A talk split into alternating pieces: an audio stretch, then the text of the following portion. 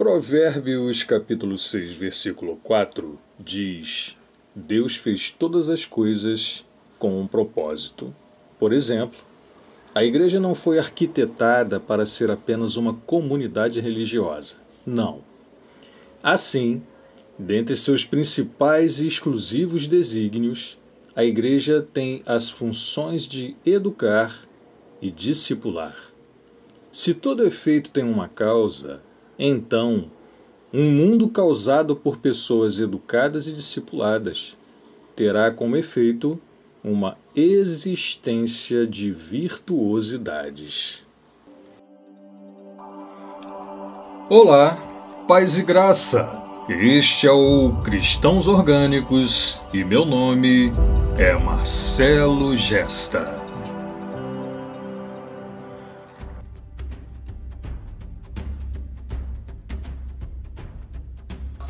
Sim, queridos, queridas, uma outra função que é exclusiva da igreja cristã, da comunidade dos salvos, é a educação, é, no sentido discipular, no sentido cristão, educação cristã, que a gente vê claramente quando Jesus se refere, se dirige a um grupo específico de pessoas antes de ascender aos céus, e a este grupo que a gente vê lá em Mateus capítulo 28, que ele diz: ensinando-os a guardar todas as coisas que eu vos tenho mandado. Bom, curiosamente, Jesus ensinava as mesmas coisas, entre aspas, né?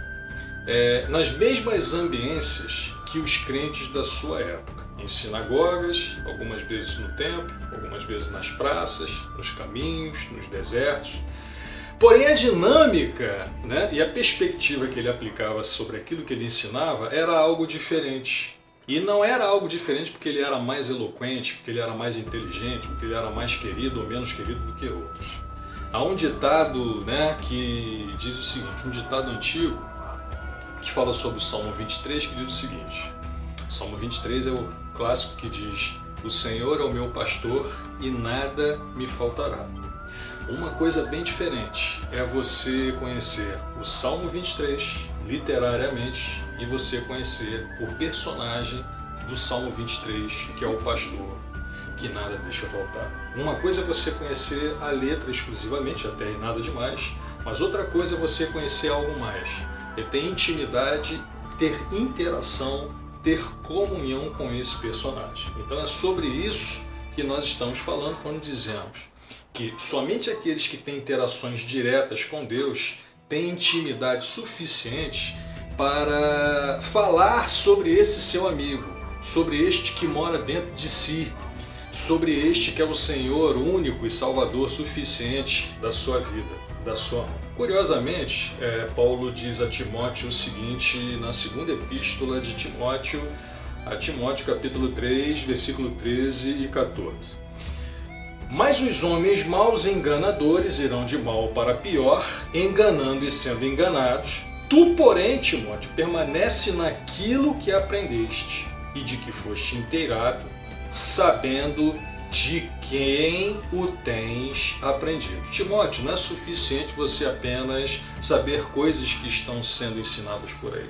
Conheça principalmente as, as pessoas que estão lhe ensinando, se elas realmente têm intimidade, tiveram uma experiência real, íntima e pessoal com Deus. É isso que Paulo está falando aqui nessa epístola.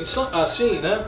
É, todo tipo de interação que você tem com Deus e com Sua palavra é que determinará se você tem intimidade, se você tem relacionamento íntimo e pessoal com Deus pessoalmente, para que aquilo que você está falando não só tenha autoridade, mas não seja apenas mera elucubração humana.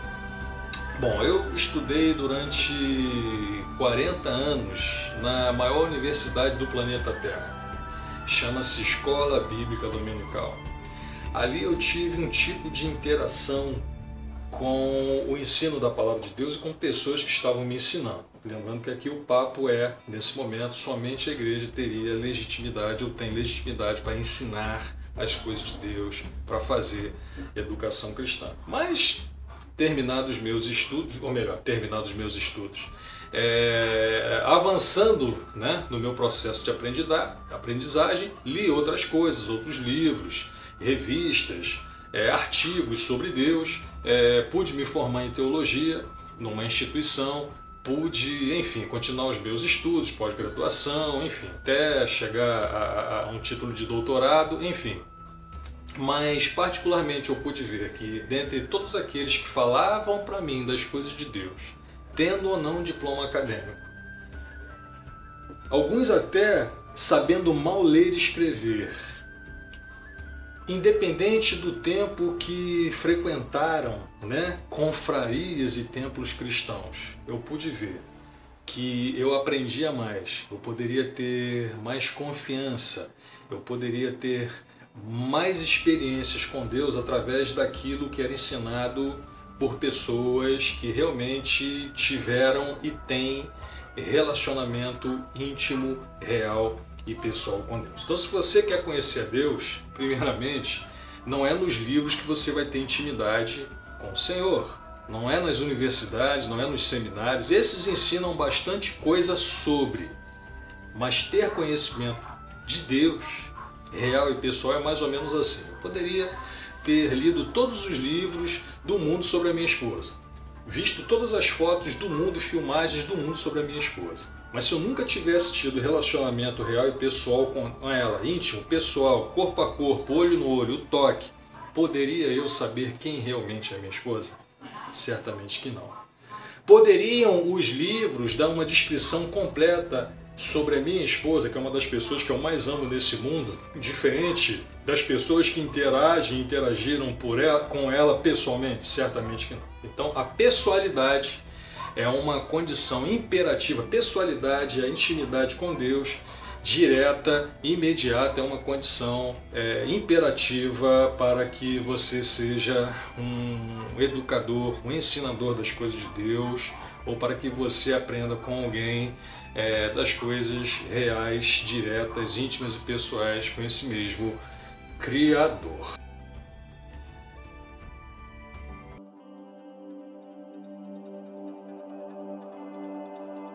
Terminamos mais um episódio do Cristãos Orgânicos. Meu nome é Marcelo Gesta e foi uma satisfação estar aqui com vocês.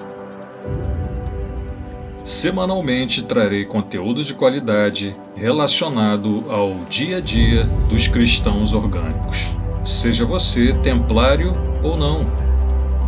Os tempos e a vida mudaram Precisamos nos informar e nos adaptar às novas transformações. Por isso, a cada semana haverá novos episódios com aulas, treinamento, entrevistas, poesia cristã, minimalismo cristã, meditação orgânica cristã, desenvolvimento pessoal e enlevo espiritual, tudo relacionado ao universo cristão orgânico.